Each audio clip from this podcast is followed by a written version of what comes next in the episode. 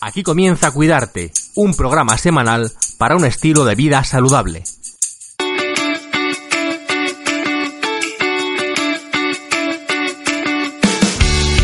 Cuidarte es vida.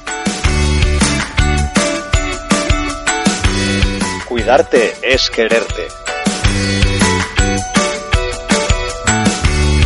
Cuidarte es sencillo. Cuidarte es una aventura.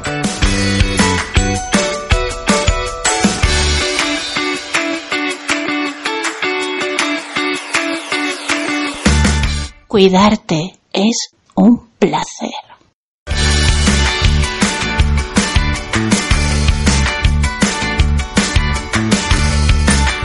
Bienvenidos a Cuidarte, un programa en el que te damos todos los recursos, formación e información para que puedas llevar una vida saludable, de un modo sencillo y con pequeños gestos que incorporar día a día.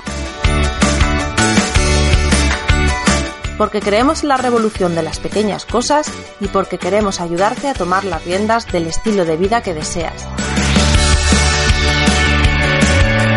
Soy Marta Reguero y hoy hablamos de naturopatía.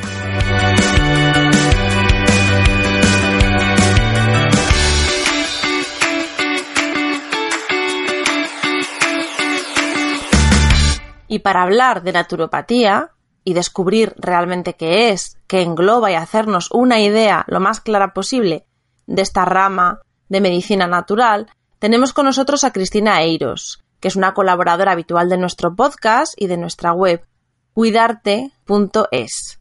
Cristina es naturópata, es osteópata sacrocraneal, asesora de lactancia, doula y es formadora y divulgadora de todas estas disciplinas a través de su web, de puerinatura.com. Y como os decía, en nuestra web la tenemos colaborando y muy pronto tendremos también cursos suyos para que podáis profundizar un poquito más en estas cosas. Hola Cristina, bienvenida un episodio más al podcast de Cuidarte. Hola Marta, un placer como siempre estar aquí con, contigo. Y la verdad es que después de hablar de varios temas en diferentes episodios, nos hemos dado cuenta que nos faltaba un punto esencial, que era explicar realmente qué es la naturopatía. Porque hemos estado englobando, hemos hablado de, terapia sacrocraneal, hemos hablado de aceites esenciales, y sin embargo no nos hemos detenido nunca a entrar en este punto. ¿Crees que es necesario que lo, que lo abordemos y que lo expliquemos un poquito más?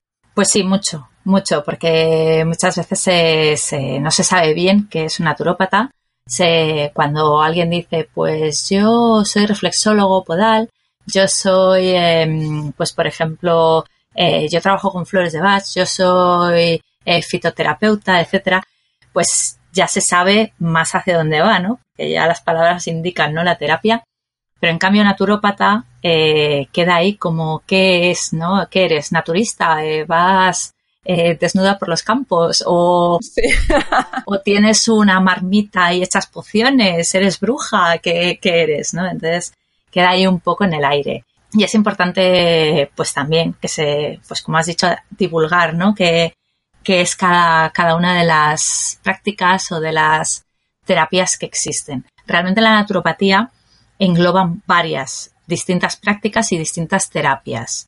Eh, sin embargo, eh, un naturópata no es cualquiera que haga tres formaciones distintas eh, y ya está. Pues soy naturópata, que eso pasa mucho.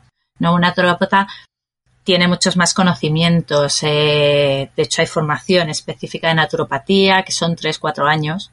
Y un naturópata engloba pues conocimientos extensos en anatomía, en fisiología, fisiopatología, en bromatología, bioquímica, alimentación, en nutrición y luego pues distintas terapias, pues reflexología podal, eh, pues vuelvo a la alimentación, la fitoterapia, la kinesio kinesiología, eh, la aromaterapia y un largo etcétera. Y luego ya pues también los naturópatas seguimos formándonos para ir añadiendo herramientas y entonces en consulta soltarlas, las que nos las que más nos resuenan, como digo yo siempre, ¿no? Las que más fluyen con cada uno de nosotros. Pero no cualquiera que utiliza esas técnicas puede denominarse naturópata. Naturópata sería una formación que tiene una base y sobre esa base luego se utilizan una serie de técnicas.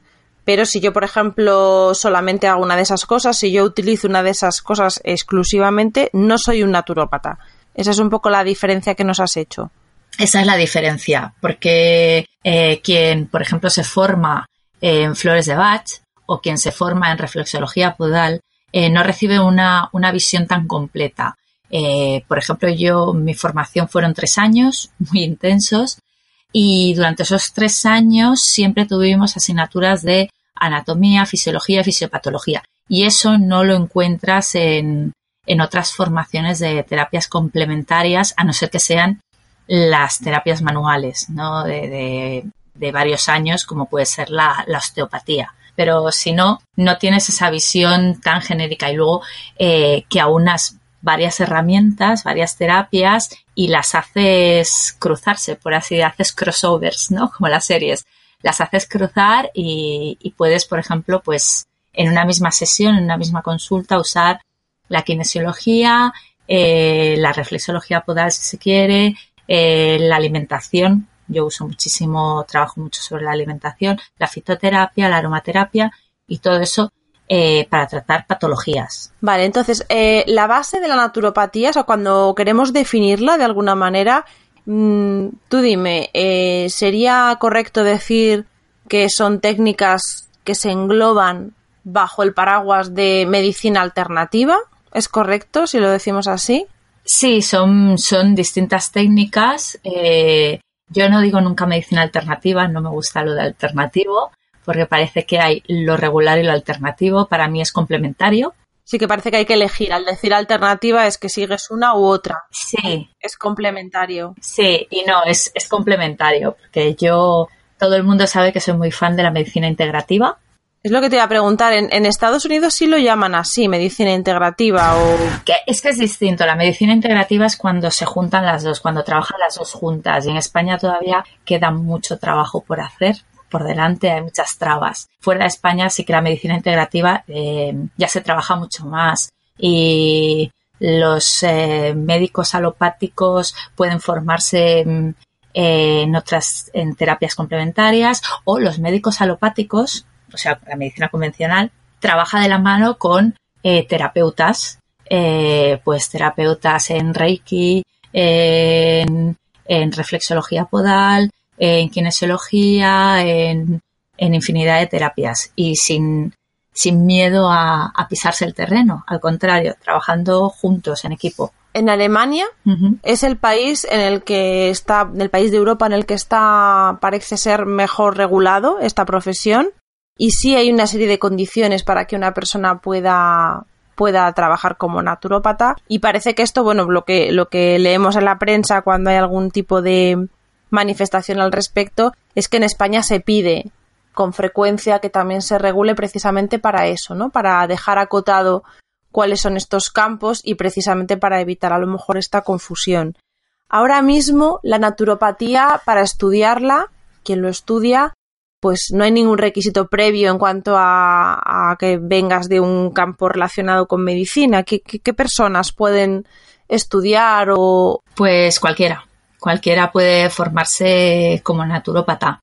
Eso sí, eh, hay que revisar muy bien dónde estudias la naturopatía, porque a raíz de lo que hablas de que se está buscando la regulación, sí que es cierto que hay varias asociaciones eh, españolas de naturopatía, de terapias eh, complementarias, etcétera, eh, que son potentes, pero yo, por ejemplo, no estoy adherida a ninguna porque dentro de estas asociaciones hay el apoyo a escuelas con una base fuerte, que son formaciones presenciales o semipresenciales de 3-4 años, que tienen ahí un programa eh, muy interesante, pero también que hay que trabajarlo, hay que estudiar, hay que hacer exámenes, eh, prácticas, etcétera. Y al lado también avalan a formaciones que son, eh, que te dicen eh, completamente online, naturopatía completamente online, en nueve meses eres naturópata y todo online. Y es como, yo lo siento, pero a mí no me, no, no me encaja eso. Entonces, no, eh, por ahí no están trabajando muy bien para que es la regulación, luego eh, los requisitos que se pidan eh, cuáles van a ser, ¿no? Porque yo creo que tiene que haber unos requisitos ahí más, más potentes.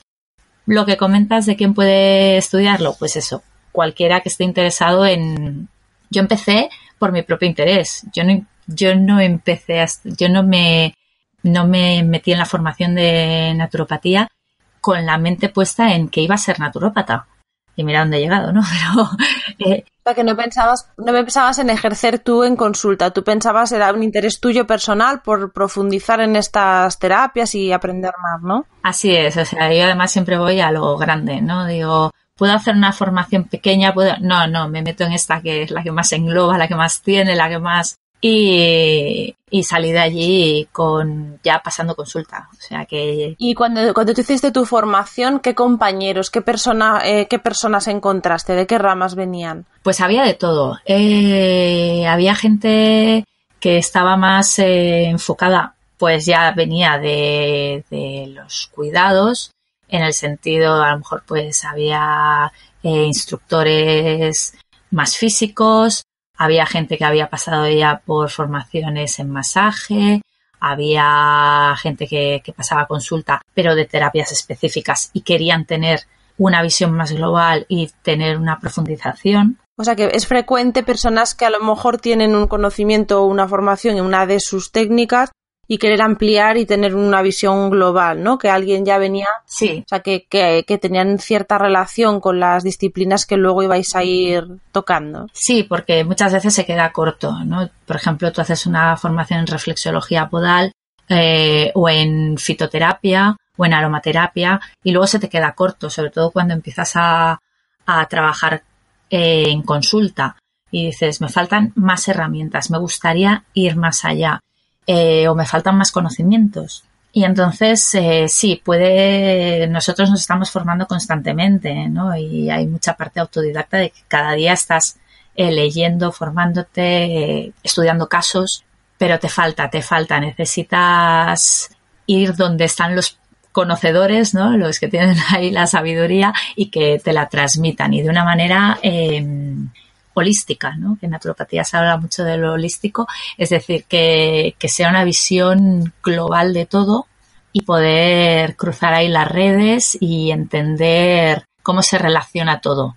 Es, es, es que a mí me gusta mucho, por eso me, me pongo así, porque eh, me parece apasionante. Me parece muy, muy bonito. Y, y como vamos enumerando, estamos diciendo continuamente que, que dentro del gran paraguas de la, de la medicina natural o de la naturopatía, ¿es lo mismo, por cierto, medicina natural y naturopatía? Sí, vale. viene a ser lo mismo. Yo nunca digo medicina natural porque en España al menos ah, se tiene la piel muy fina con estos temas. Entonces, yo no digo que tengo pacientes, yo tengo clientes, porque si solo, solo pacientes sería ámbito sanitario. Yo no hablo casi nunca de salud, eh, hablo de un equilibrio eh, y entonces pues no hablo de medicina. De hábitos de vida, de mejora del bienestar. Claro, yo no hablo de, medicina natural. Vale, pues como te decía, a la hora de enumerar estas, como te decía que hay diferentes técnicas y vamos hablando, ¿hay, una, hay un catálogo o hay una definición en el que sepamos cuáles están dentro de, de este conjunto o pueden ser o es indefinido? O sea, tú, a ver si me explico. Tú nos estás contando y hemos oído hablar de reflexología podal, hemos oído hablar de las flores de Bach. ¿Todo está dentro de la naturopatía? A ver, eh, cuando tú te formas como naturópata, cada escuela pues tiene, bueno, lo seguro que vas a aprender es nutrición, vas a aprender fitoterapia, vas a aprender eh, a lo mejor reflexología podal, unas herramientas ¿no? Unas terapias que, que se enseñan en todas las escuelas. Pero luego sí que, por ejemplo, yo aprendí kinesiología y luego te sigues formando. Entonces tú vas haciendo tu currículum como naturópata y como naturópata tienes tus herramientas. Lo mismo que también aprendes otras que luego descartas, que luego no van contigo, ¿no? Que no, por ejemplo, yo empecé con, eh, tengo conocimientos de homeopatía, pero yo no trabajo la homeopatía, pues porque la homeopatía y yo pues no resonamos y luego porque pues quien quiere estudiar homeopatía son tres años y se forma como homeópata y pasa a consulta como homeópata y sin ningún problema, ¿no? Vale, entonces, por ejemplo, este ejemplo que me has puesto es muy gráfico, porque yo, por ejemplo, tengo respeto a muchas de estas eh, técnicas que nos pues que tú enumeras y que en ocasiones hemos hablado sobre ellas, algunas cuando las voy conociendo me inspiran más credibilidad porque veo que hay una base detrás, pero otras, por ejemplo, yo personalmente la homeopatía hoy por hoy no he encontrado argumentos que me hagan verlo con, con credibilidad. A mí la homeopatía no me, no, de momento no me, no, no, le encuentro coherencia. Entonces yo la descarto. Si yo, por ejemplo, voy como cliente a un, a un naturópata, ¿cómo puedo saber si trabaja con homeopatía o no? Lo primero que hay en la consulta, bueno, la previa, ¿no? La previa a la consulta es, hablar. Es decir, tú vas a pedir una cita. Entonces, ahí ya hablamos y ya preguntamos, porque yo a veces, bueno, quiero saber ya a qué va a la consulta, ¿no? ¿Qué es lo que espera o qué quiere o si hay algunas patologías concretas o el historial que trae, porque hay gente que se muchas veces a consulta, yo creo que el 80% de veces de, de, clientes en consulta eh, piensan que van a Lourdes, ¿no? Buscando el último milagro, somos como el último recurso, ¿no? Entonces, pues sí que hay que saberlo. Pero luego en consulta también, eh, sobre todo en la primera consulta, si luego van a ver más, sí que hay una, una entrevista, sí que la primera consulta yo siempre digo que es más que va a ser hora y media, siempre es más larga, porque nos sentamos y hablamos y yo hago una anamnesis, ¿no? Yo hago un, historial para abrir expediente y entonces saber exactamente su, su, bueno, pues su bagaje, pero también conocer qué es lo que sí y lo que no, ¿vale? Porque pues yo le puedo proponer eh, fitoterapia, eh, pero en modo, pues mira, te puedes hacer infusiones y decirme, mira, yo es que una infusión no me la tomo en la vida. A mí dame algo más fácil. Bueno, pues mira, tienes suplementación eh, en hierbas, pero en modo cápsula, que también te viene muy bien y no hay ningún problema, ¿no? Entonces, eh, un, un, profesional también tiene que, que enseñar qué cartas hay y averiguar hacia dónde quiere ir ese, la persona que tiene delante. Entonces, si, si alguien te dice homeopatía, homeopatía, y tú dices, no, pero es que a mí la homeopatía no me gusta, y sigue, pero es que es lo que mejor te va a ir, es lo que mejor te va a ir, pues para mí personalmente hay que descartar a ese profesional de, de la lista de, de, contactos, porque, porque no abre, o sea, no, no abre su abanico y su mente a lo que tú necesitas. Y al final quien manda es el paciente, o sea, el paciente, el cliente, ¿no? No, no, no nosotros. Al final los terapeutas somos eh, herramientas y tenemos y estamos al servicio de quien nos contrata. O sea que precisamente al existir este abanico tan amplio y no haber una regulación estricta que vaya acotando en qué áreas se, se va a centrar la naturopatía, eh, los usuarios tenemos que hacer una búsqueda. O sea, para, yo te iba a preguntar cómo puedo encontrar un profesional con garantías. Y al final me encuentro más o menos por lo que estoy entendiendo o lo que mejor cambiaría la pregunta o, o, lo enfocaría pensando en que no es tanto encontrar un profesional simplemente con garantías, sino también que conecte con, conmigo, con lo que yo voy buscando. Así es, sí, sí. Para encontrar un profesional con garantías, bueno, evidentemente están las redes, etcétera, pero el boca a boca. O sea, a mí a mí me llega gente por la a través de las redes, pues porque yo tengo picos, ¿no? De mucha actividad en las redes, de repente desaparezco un mes un poco y luego vuelvo a estar. Entonces la gente parece ya que me conozca, ¿no? ya sabe. Pero ahí la garantía es la recomendación, pero por ejemplo, eh, te, preguntan o, o, por ejemplo, eh, se quieren informar sobre la formación o yo si no, no me quisiera fiar de las redes y yo quisiera tener mi propio criterio, ¿Qué me debería, ¿En qué me debería fijar? ¿En la formación de esa persona? ¿Hay alguna manera en la que yo pueda ver que esa persona está formada en alguna escuela medianamente seria? Bueno, tú puedes, tú puedes preguntarles directamente. Si se ofenden, también lo podemos descartar. Sí, ya, es decir, a mí, a mí, claro, a mí nadie me ha preguntado nunca, ¿y dónde te has formado? O sea, sí que me lo han preguntado, pero no eh, gente que viene a consulta. Entonces, las personas que vienen a consulta, no me importaría que me preguntaran. ¿Tú dónde te has formado? Lo que pasa es que como empecé yo ahí a hablar, con lo que me gusta hablar, les cuento mi vida. Claro, y además nosotros como usuarios tampoco conocemos. Quiero decir que aunque yo preguntase dónde se han formado, yo no tengo un criterio para saber si la respuesta a mí me permite más o menos descifrar si la formación es de rigor o no. Por eso te decía, ¿hay, algo, hay alguna cosa? Es decir, porque yo, por ejemplo, encuentro que hay un colegio de naturópatas, pero yo luego cuando veo su web, por ejemplo, y veo a lo que se dedican, no me acaba de dar el, la, tampoco ellos mismos me dan a mí la credibilidad de que eso de verdad funciona como un, como un colegio, como un colegio profesional. Como hay veces que, que de, determinadas asociaciones se ponen un título y resulta un poco, un poco confuso, Sí, hay, dos o tres grandes, eh, al final son asociaciones, no es más que eso. Tú te puedes asociar y tienes ciertas ventajas, ya está. Pero eso, eso no te da, vuelvo a lo mismo que antes. Ahí, mm, con el título delante, ellos no miran eh, en ningún momento dónde te has formado, ni, ni cómo te has formado, ni la experiencia que llevas detrás, nada. Entonces, tanto entra alguien que ha estado 3-4 años en una escuela como alguien que ha hecho una formación online. Entonces, para mí no es un criterio el que alguien esté adherido a, a una de estas asociaciones. De hecho, yo no lo estoy. y, y, parte de mi, de, de la gente de mi entorno que se dedica también a, a la naturopatía o a las terapias tampoco están adheridas a, a estas asociaciones, pues porque, porque siempre hay algo que rechina, ¿no?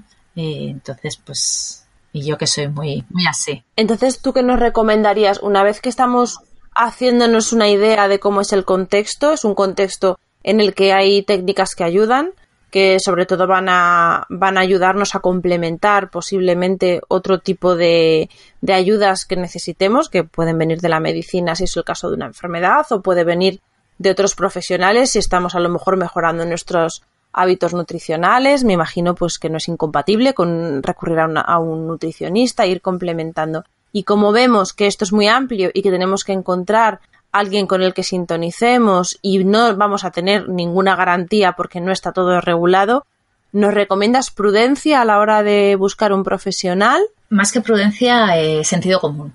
Es decir, primero, si un profesional no quiere hablar previamente antes de la consulta, no hablo de, estarte media hora, pero tranquilamente entre 5 o 10 minutos, pues al teléfono pues ahí ya, ya puedes ir discriminando, ahí ya puedes ir viendo por dónde cojeas. Si ahí ya no hay algo que te dice que no, cuelga y busca otro, ¿no? Eh, eso, eso para empezar. Y luego también se le puede preguntar tranquilamente cómo es la consulta, eh, cómo es, cómo es una consulta, ¿Qué, qué vamos a hacer en la consulta. ¿No? Si te dice, bueno, tú llegas, te tumbas en la camilla y ya, pues también me resuena mucho porque es necesario hacer un historial previo, sentarse, ver pues si esa persona está siendo tratada por medicina alopática, qué tratamiento está siguiendo, por favor tráeme también las la última analítica que tengas. Hay, hay, hay ciertos ciertos criterios que podemos seguir para, para ver si, si sí o si no. Me estás dando una idea ya para, para escribir un día un, una guía de cómo encontrar. Eso está bien, sí, un, una pequeña orientación. Y te iba a preguntar eh, que vosotros podéis ver, o sea, podéis interpretar analíticas, eso sí. os ayuda, es un paso que es importante. Quienes hemos estudiado naturopatía sí que hemos, hemos también estudiado cómo, cómo entender no analíticas, porque eh, no somos médicos, evidentemente, y no podemos tampoco eh, prescribir me medicina, o sea, no podemos hacer prescripciones ahí, pero eh, sí que tenemos que entender lo que, lo que nos viene, ¿no? Eh, qué niveles están bajos, qué niveles están bien, pues qué mínimo que sabe, que entender eso, que al, creo que una analítica tendríamos que aprender todos a, leerla, ¿no? Pero, pero bueno, un naturopata tiene que, que saber leer una analítica, eh, sobre todo según qué, qué, patologías o qué problemáticas tengan. Yo, por ejemplo, que trabajo mucho con embarazadas o con mujeres eh, durante su etapa fértil, yo casi siempre, dependiendo de, de para qué sea, ¿no? Pero casi siempre pido que me traigan la analítica es, es, importante también para trabajar la alimentación, para trabajar la fitoterapia, ¿no? Cuando trabajas con plantas, pues esas plantas pueden tener efectos secundarios, tienen contraindicaciones, ¿no? Entonces, hay, hay que saber a quién tienes delante. O sea que por estar hablando de algo natural, que eso también lo leemos con frecuencia cuando se nos intenta dar alguna pauta para, para ir sobre seguro, por estar tratando con terapias naturales, no estamos hablando de que todo sea inocuo. No, en absoluto. Es decir, entiendo que hay dosis que ajustar y, y que hay a lo mejor compatibilidades e incompatibilidades entre diferentes productos, aunque sean naturales. Por supuesto. Y, y, y la persona o la patología y, y los productos, ¿no? Eh, por eso eh, las plantas no tienen un principio activo únicamente. Y aunque nosotros nos tomemos una manzanilla para relajar, eh, la manzanilla también nos provoca movimientos espasmódicos. Por eso las embarazadas tienen que tener cuidado cuando toman la manzanilla, ¿no? Porque les pueden provocar contracciones. Pues eh, es que hay que saber todos los principios o, o tener en la mano todos los principios eh, activos que tiene cada, cada producto, cada planta, aceite esencial, etcétera. Son muy poquitas la, las eh, terapias que no tienen efectos secundarios. La mayoría, pues hay que trabajarlas con, con cuidado. Bueno, con cuidado. Conocimiento. Y con conocimiento, que es lo que aportáis vosotros. Y ahora, después de haber hecho un repaso importante a la parte más prudente y a la parte más de cuidado para contextualizar bien de lo que estamos hablando, vamos a ir un poco más a lo positivo. De las terapias que tú utilizas, eh, ¿cuáles son las que más, las que ves mm, que producen mejores resultados o con el, con el desarrollo de tu práctica te vas volviendo mu mucho más convencida de su capacidad para ayudar? Bueno, eh, para mí la base, y seguro que para ti, es la alimentación. Eh, algo que pido, yo creo que el 90% de las consultas debe ser más o menos, sí, más o menos el 90% de las consultas, sean para niños o sea para, para adultos, es un diario nutricional. Es decir, eh, vale, la última semana, o sea, si quedamos para dentro de una semana, quiero que me apuntes lo que desayunas, lo que comes, lo que cenas, lo que tomas entre horas y el chicle que masticas. Todo, ¿vale? Porque luego te vienen, tú haces un historial, una anamnesis, tú ves qué patologías tiene, qué problemáticas y tienes delante cómo son sus hábitos alimenticios. Bueno, pues con la alimentación también se trabaja. Al final, lo que comemos eh, nos nutre, pero también nos puede intoxicar. ¿no? Y es nuestra primera medicina, la alimentación. Y me imagino que también vais de lo sencillo a lo complejo. También como me comentabas el sentido común, entiendo que al ver los hábitos de una persona y modificar los hábitos es de los pasos más inocuos que podéis tener vosotros en la mano para poder mejorar la salud de esa persona. Sí, claro. O sea, antes de, antes de recurrir, quiero decir, antes de tener que recurrir a, otra, a otras terapias más complejas, también esa simplicidad en, en ir a lo de lo sencillo a lo complejo también es un recorrido que puede dar cierta seguridad de que vamos pasito a paso. Sí. Me estoy acordando, me estoy acordando de una anécdota que te voy a contar para que veas este ejemplo, porque pongo ahí el, matiz. Hace poco hablaba con un, con un conocido sobre el ajo, sobre las propiedades del ajo. Y entonces esta persona, que es mayor, me decía, pues ni muy tradicional, pues de, entonces no es nada del, no está nada relacionado con el mundo, pues a lo mejor más, con más inquietudes de este tipo. ¿no? Entonces él me lo contaba, pues que tenía, no sé si era su suegro o alguien así, que no, no, es que mi suegro tuvo una temporada que le dio, pues le dijeron que es que el ajo era muy bueno para la circulación. Y entonces, pues todas las mañanas, pues él se tomaba el ajo crudo y estuvimos debatiendo sobre eso. Ah, pues el ajo, pues el ajo crudo, no, pues se lo tragaba, no, pero había que masticarlo, había que masticarlo. Ah, pero también hay perlitas que te las tomas y tal. Y entonces yo le pregunté, digo, bueno, ¿esa persona se movía? Digo, ¿hacía deporte? ¿Hacía actividad física? O sea, se tomaba el ajo y seguía sentado en su butaca. Porque claro, yo entiendo que el ajo puede ser muy potente para mejorar la circulación, pero darte una caminata es el primer paso porque si no, no se te mueve nada. Entonces me hacía gracia porque entonces te encuentras, y no es tan raro, o sea, me hacía gracia precisamente por lo, por, probablemente por lo habitual que es encontrar a lo mejor ciertas personas que ponen toda su fe en un producto, en un ingrediente, como si fuera a ser mágico, y precisamente lo que estábamos hablando antes de los hábitos, de hacer un poco un, un enfoque global para ver lo que esa persona quiere mejorar. Si una persona totalmente sedentaria tiene mal la circulación, vamos a empezar por mover las piernas, por mover la circulación, porque de una caminata y a lo mejor cambiando eso el efecto puede ser mejor o el mismo que tomar ajo. Lo que pasa que, que muchas veces mm, nos resulta más fácil ir a la, a la perla mágica o a la pastilla milagrosa o algo como de, de un resultado más inmediato y con todos mis respetos, con un poquito menos de esfuerzo. Sí, claro. Eso es, por, por eso cuesta tanto que la gente vaya a consultas de, terapias, pues como la naturopatía, ¿no? Es más fácil ir al centro médico y venga, dame otra pastillita que me vuelve a doler la cabeza. En lugar de, vamos a revisar la alimentación, vamos a ver tus, tus hábitos, también tu hidratación, ¿no? Y luego, pues sí que esto lo podemos, cambiamos la alimentación y podemos además ayudar, ¿no? Pues yo trabajo mucho la fitoterapia, me, me encanta eh, trabajar con, con plantas, que no quiere decir que le diga a la gente ahora te vas a hacer cuatro infusiones al día o 24. Ahí también me amoldo, yo siempre me voy amoldando a cómo, eh, pues a, lo- a la rutina diaria de las personas. Hay gente que a lo mejor O sea que en este repaso de tus técnicas preferidas entiendo que también dependerá de la persona, ¿no? Que tienes delante. Por supuesto. Hablábamos de nutrición, de fitoterapia y a lo mejor en algún caso, pues, los aceites esenciales, ¿dónde entran aquí? Fitoterapia no son, ¿verdad? Sí, el aromaterapia está dentro de la fitoterapia. Lo que pasa que ha crecido tanto y la gente ahora está tanto con los aceites esenciales que, realmente hay eh, formaciones específicas en aromaterapia y ya como que lo empiezan a separar. Pero realmente está dentro de la fitoterapia porque al final es otra forma de extracción de los principios de las plantas. Entonces, todo lo que sea eh, extraer los principios de, la de las plantas es fitoterapia. Ah, bien, o sea, sean para, in- para ingerirlos, o sea, para, para usarlos eh, como esencia, eh, estaré dentro de la misma rama. Sí, es decir, los aceites esenciales utilizados a modo terapéutico eh, están dentro de la fitoterapia.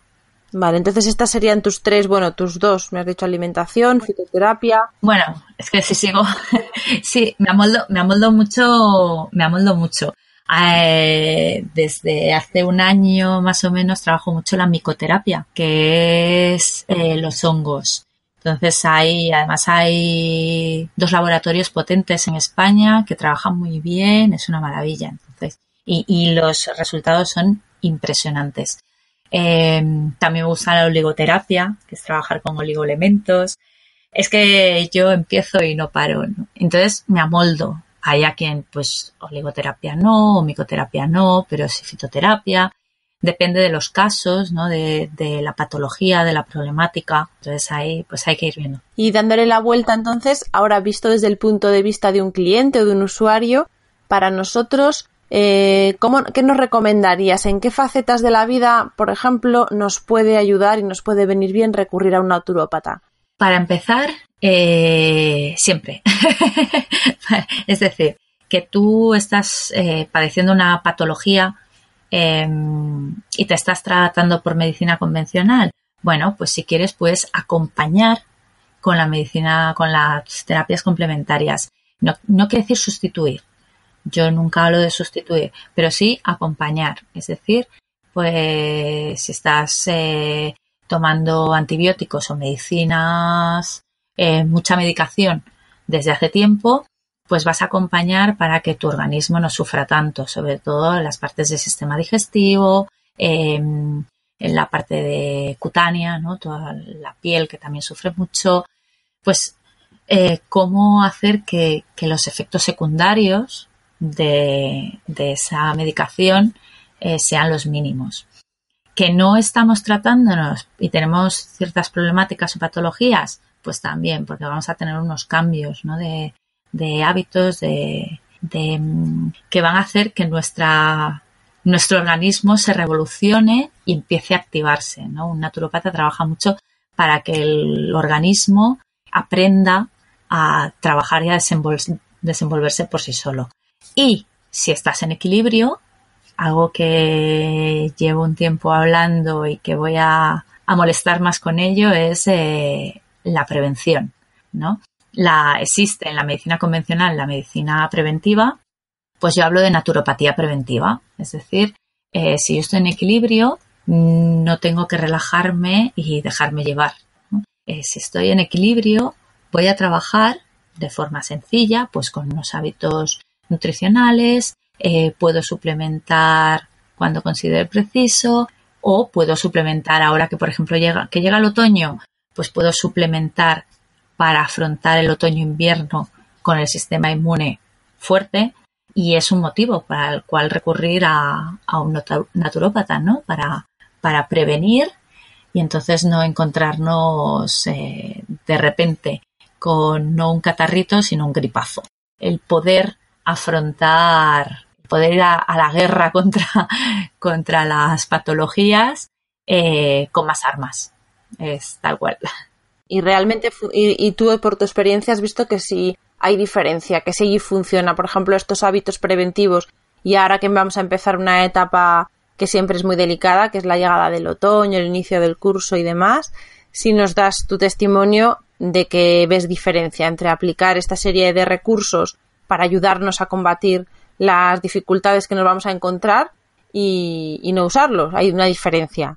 Grande, hay una diferencia muy grande. Entonces, te voy a citar y te voy a, y te voy a pedir que te comprometas a estar con nosotros dentro de unas semanas para que abordemos en concreto ese, Fenomenal. ese caso, ¿vale? Para que hagamos un programa especial para cómo subir eh, o potenciar nuestras defensas, cómo prepararnos para el otoño y para el curso. Así que te cojo, te cojo la palabra. Venga, venga, va, lo, tomo. Vale, pues como, como veis, estos temas, bueno, en cuanto nos ponemos a hablar de ello, surgen un montón de, dudas, vamos conociendo un poquito más, gracias a Cristina, pues los, matices que, hay detrás de, todas estas palabras que las, las vamos oyendo, van formando parte de, del léxico que nos encontramos en, ámbitos de, pues de que nos ocupamos nosotros, donde llevar una vida saludable, pero siempre es muy interesante eh, ir más allá y entrar en los detalles e ir averiguando pues de qué manera estos recursos que tenemos para sentirnos bien nos pueden ayudar, dónde están las garantías, dónde están los límites.